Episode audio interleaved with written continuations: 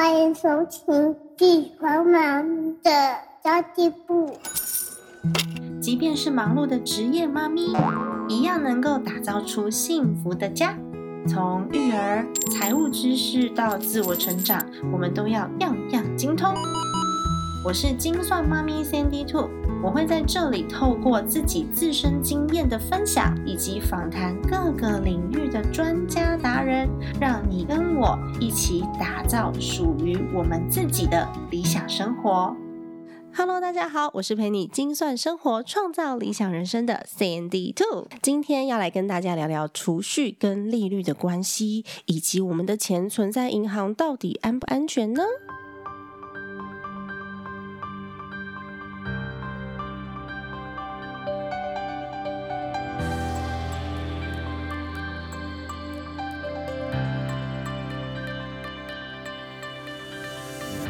去年因为 COVID-19 的关系，美国的联准会宣布降息两码，哇，过不久呢又宣布降息四码。那么跟大家说明一下，所谓一码呢，就是降息零点二五个 percent，所以四码就是降息一个 percent。大家可能会觉得说，哦，一个 percent 好像听起来还好，但是你看我们存在银行的钱，如果定存有一个 percent，大家就觉得嗯，好像也还不错了。所以你知道其实是蛮多的。那到底为什么？救经济的时候要降息呢，因为利率变低啊，代表我们贷款的成本也会降低嘛。那如果我去银行借钱，它的代价变得很便宜，或许我们就会愿意借更多的钱出来从事金融活动，或是从事消费性的活动。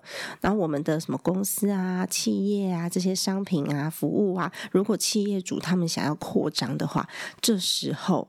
正好，因为借钱变便宜了，所以我现在就可以把它投资在市场上面。那如果我们一般的消费者，或是也是企业，也是公司，我们想要做一些金融性的投资，你就会想说：哦，我钱放在银行里面不动，它又没有利息，我就会拿出来投进，比如说房地产啊、股票啊，或是其他的市场里面。所以这个政策呢，其实是希望可以刺激经济的成长。就是叫大家不要把钱放在银行里面的意思啊。那降息之后对我们有什么好处哦？其实有好处也有坏处。降息之后呢，如果你是有贷款的人，你其实就可以跟银行提出说：“哎，现在已经降息啦，我的利率是不是有办法调整？”所以你借钱就会变得更便宜。你从前的这个学生贷款啊，或者是房贷啊、信贷啊，有一些债务，你都可以提出这个降息之后的新的利率。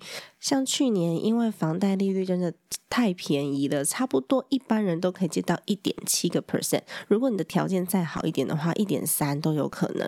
所以去年呢，其实非常多的人反而是投入房地产的。他们想说啊，贷款利率很便宜，所以非常的划算。但是降息这件事情啊，如果你是储蓄的存款大户的话，哇，你就会觉得天崩地裂了，因为对于这些。些存很多钱在银行里面的人，银行只会给你更多的存款上面的利息。所以整体来说呢，如果你的贷款比较多，降息比较有利；如果你的存款比较多的话呢，那就变成说，哎，你可以领到银行的利息都变成比较少喽。这就是为什么我们存款的利率其实会一年比一年还要低，有可能会跟其他国家一样来到负利率。所谓的负利率。呢，就是你在银行里面的存款是需要付钱给银行帮你保管这些钱，他不给你利息的。其实蛮多国家都是已经进入了负利率。像以前啊，我是用学生签证在美国开户嘛，那那时候他就有规定一个金额，你的存款如果低于那个金额的话，每个月都要扣九块钱美金的保管费。哇，九块钱美金其实对学生来说超多的耶。那么日本呢也是负利率的状况，所以其实大家都要好好去想想，我的钱除了存在银行，还可以做哪一些使用？因为存在银行里面呢，也是越来越没有它的价值了。所以其实我觉得，在大环境的影响下，台湾未来会不会变成零利率，甚至是负利率？其实是有机会的耶。但你不要觉得很开心，说哦耶，零利率就代表说我以后跟银行借钱不用付利息，这是不可能的事情啦。他借钱给你，我们都还是需要付少许的利息，只是稍微比较少一点。那有有没有可能负利率？然后我跟银行借钱，银行还送我钱？当然不可能啊！这只有在我们的存款储蓄上面会发生。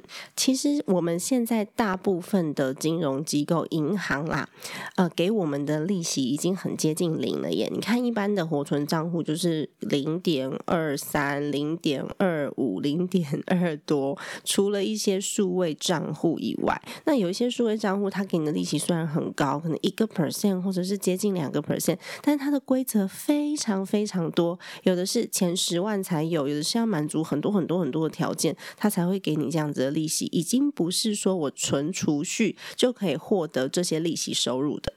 或许大家会开始抱怨说：“哎，那个某某银行它的条件又变得比较不好了，怎么每年的储蓄条件都变得更差？”那其实也是因为我们银行啊，在做借贷的时候，它收进来的利息变少了。可是我如果不把给出去的利息调降的话，其实我银行会不堪负荷。而且就像刚刚讲的，就是大家都不希望你把钱放在银行里面变成一潭死水，大家都希望你出去买东西、出去消费、出去投资，然后把这个。金融带动起来，这样子国家经济才会蓬勃发展。所以其实呢，跟全球的金融以及国家政策都有一些关联的。这其实就可以说明为什么政府会先降息之后，然后呢再罚现金给你，就像我们之前的振兴券这样了。其实大家看美元啊，现在一路走低嘛。好像都剩下二十七点八到二十八点五之间来来回回，算是历史上面非常久的一个低点。为什么会造成这样的原因？因为美国其实降息降蛮多的，那利率的调整啊，这些资金就会想要去到报酬率更高的地方，或是去到报酬率更。大的国家，所以就会把手上的美金换成其他国家的货币，这也是有一些影响的。因为去年美国降息太多码了，所以非常多的国家也就跟进了，像是澳洲、南韩、加拿大、英国，非常多的国家跟进。那台湾也必须要跟进啊？为什么台湾必须要跟进？虽然说每次在有一些金融变动的时候，市场上面，尤其是像我们这种小白素人，就会有非常多的呃心里面的 murmur 想要想要讲出来。但是在全球降息的这个热潮下，台湾央行降息也是一个不得已的选择。因为如果台币升值，就是台币价值太高的话，它的出口会非常非常的不利。为什么会说人家降我们不降，台币会升值的太快？是因为这些钱就会流向台湾啊！他们如果全部流向台湾的话，变成我们的我们在国际上面的汇率会有所影响，对于台湾的出口产业是非常不利的，因为变成其他国家的人跟台湾买东西变超贵，所以其实台湾跟着宣布降息，也是想要救救我们的出口产业。现在大家一定会觉得更担忧，因为手上的现金以后就真的更不值钱了。再加上，其实我前几集有谈过通货膨胀，你就知道。通货膨胀，再加上银行这个零利率甚至是负利率的时代来临，那手上如果永远都是现金，你就不会有任何主动收入以外的收益，就连利息都没有，甚至你要付钱给银行哦。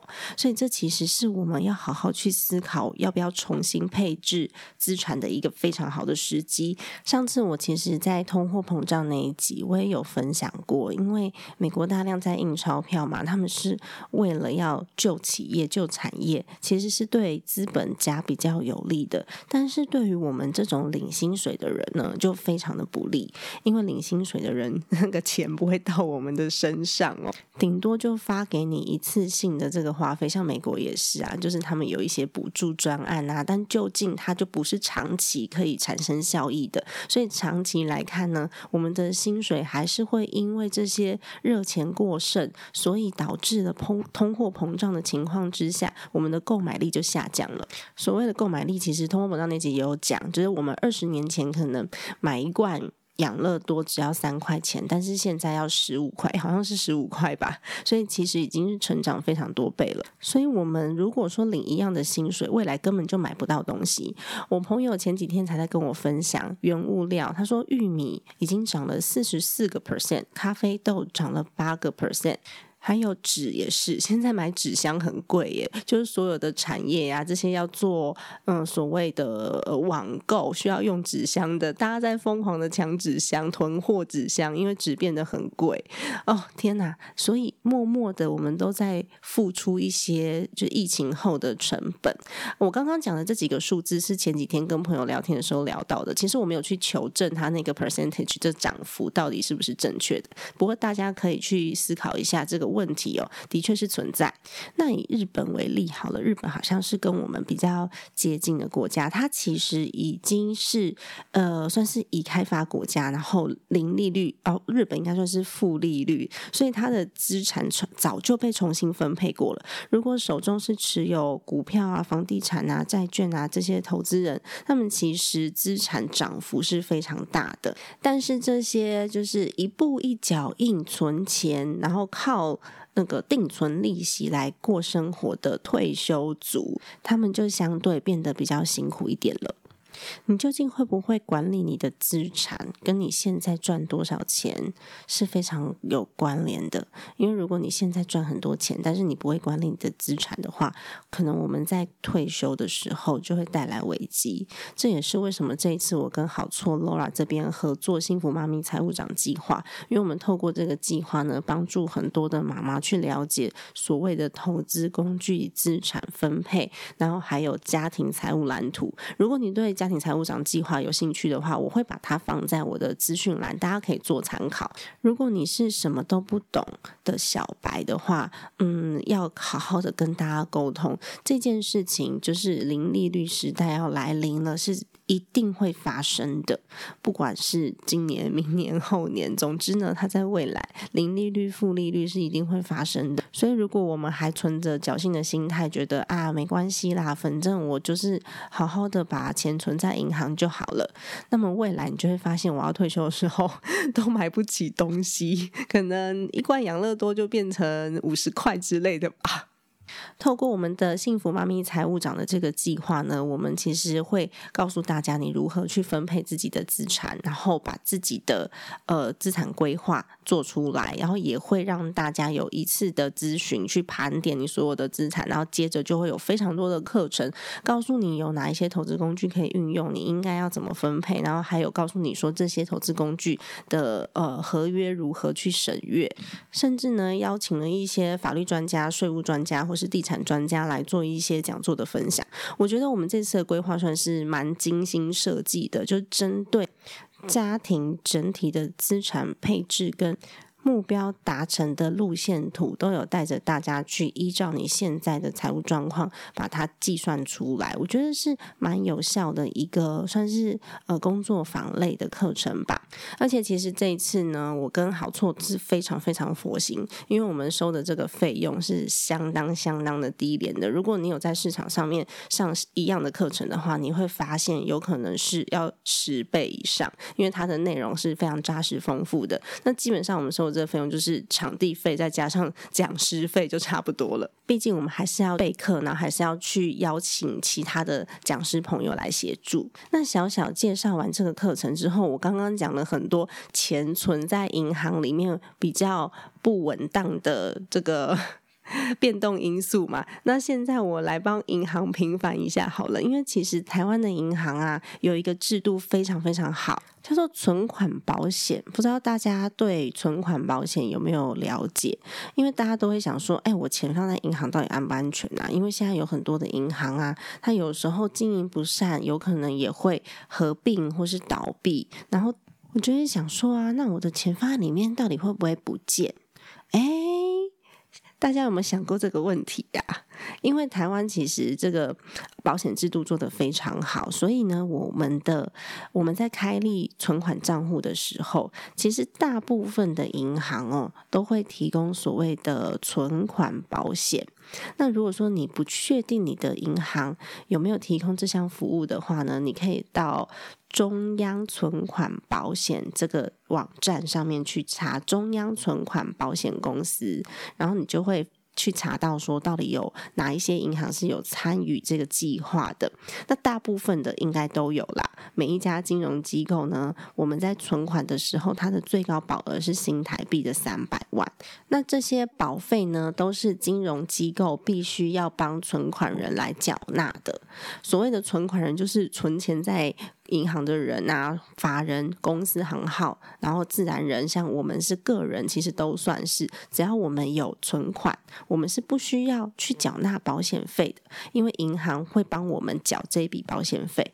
当然，就是希望可以保障。存款在银行的我们的权益呀，所以呢，我们也会比较安心的把钱交给银行，那就会有更多健全的金融业务上面的发展。所以，如果大家要去存款的话，你就可以去选择，就是有银行标志上面写说参加存款保险金融机构，大部分都有啦。所以你只要稍微。看一下，说，哎，到底有没有就好了。那么，依照每一个存款人，他在同一间金融机构里面最高的保额就是新台币的三百百万。所以，如果你的钱真的很多，然后都是现金存在银行的话，其实如果你超过三百万，你就可以试着拆开在不同的金融机构上面去存款。那大家会想说三百万而已啊，那这蛮多人都会超过的。像有一些，嗯，有一些大老板，有可能每个账户里面都是上千万的，那只有三百万的保障额度，是不是有点太低呢？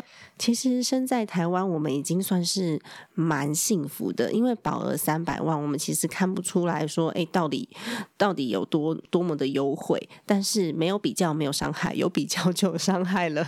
我们其实已经是全球第三高额度的。国家了，亚洲第一高，所以大家就不需要再 critical 这件事情了。因为其实如果我们需要的保额越高的话，银行要缴出去的费用越高，那我们就不可能在银行上面获得所谓的利息，因为银行成本也变高了嘛。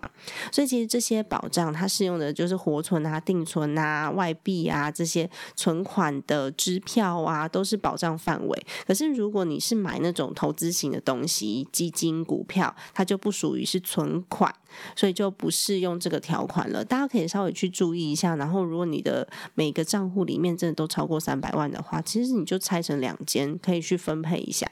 好的，那么今天呢，跟大家做一个小小的总结。因为今天这个节目蛮单纯的，就是在讲我们所谓的存款跟利息之间的关系，然后鼓励大家来来了解一些投资工具，然后再来是安慰一下 我们所有的听众朋友。其实台湾的中央存款款保险的制度算是规划的蛮好的。那么，其实要进入零利息的生活，我们是怎么存钱都赚不到利息的。有很多的国家离我们最近就是日本嘛，它已经有好几年创下历史新低的记录，所以很多人就干脆赚不到利息啊，就把钱放在家里，然后甚至如果你想要从事一些金融活动，例如说提钱、提款哦，就这么简单的事情哦，它的手续费都变得非常高，然后你的利息就会变成负数了，因为你只要常常提钱，你就会。一直在消耗这个手续费，然后利息又很低，又赚不到钱，所以其实真的蛮多人就是干脆就把钱存在床底下。我觉得这真的是蛮有趣的一个现象啦。但是先进国家已经给了我们像这样子的捷径了。那再来是我们有很多的呃可能就会被线索，所以大家就会很积极的想要投入投资的市场。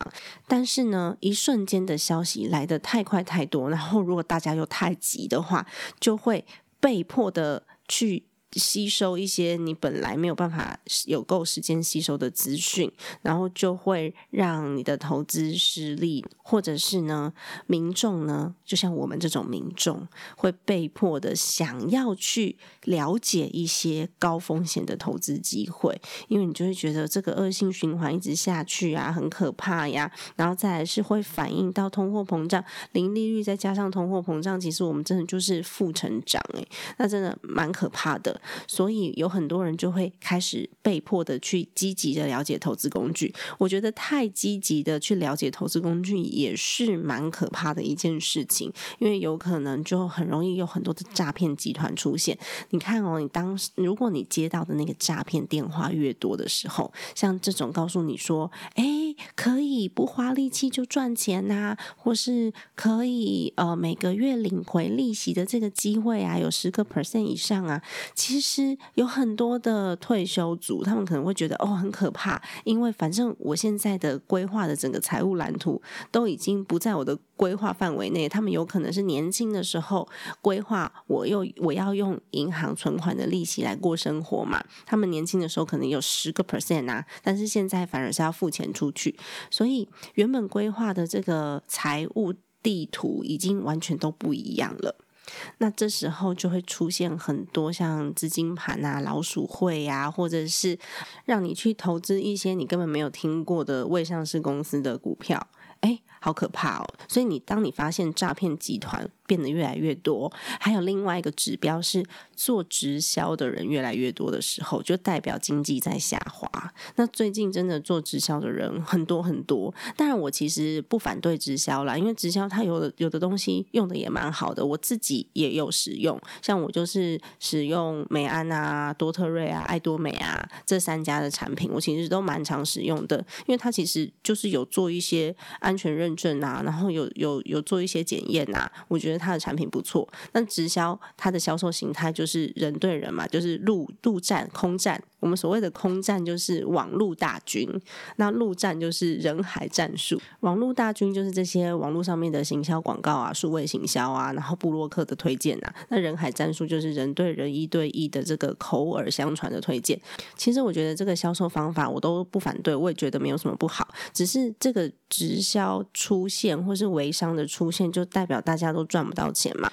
就会很急着要找其他斜杠赚钱的管道。那这时候呢，如果说有产品可以给你做销售，那当然就是水到渠成的事情啦。所以其实就会有很多不同的问题哈，在循环的产生。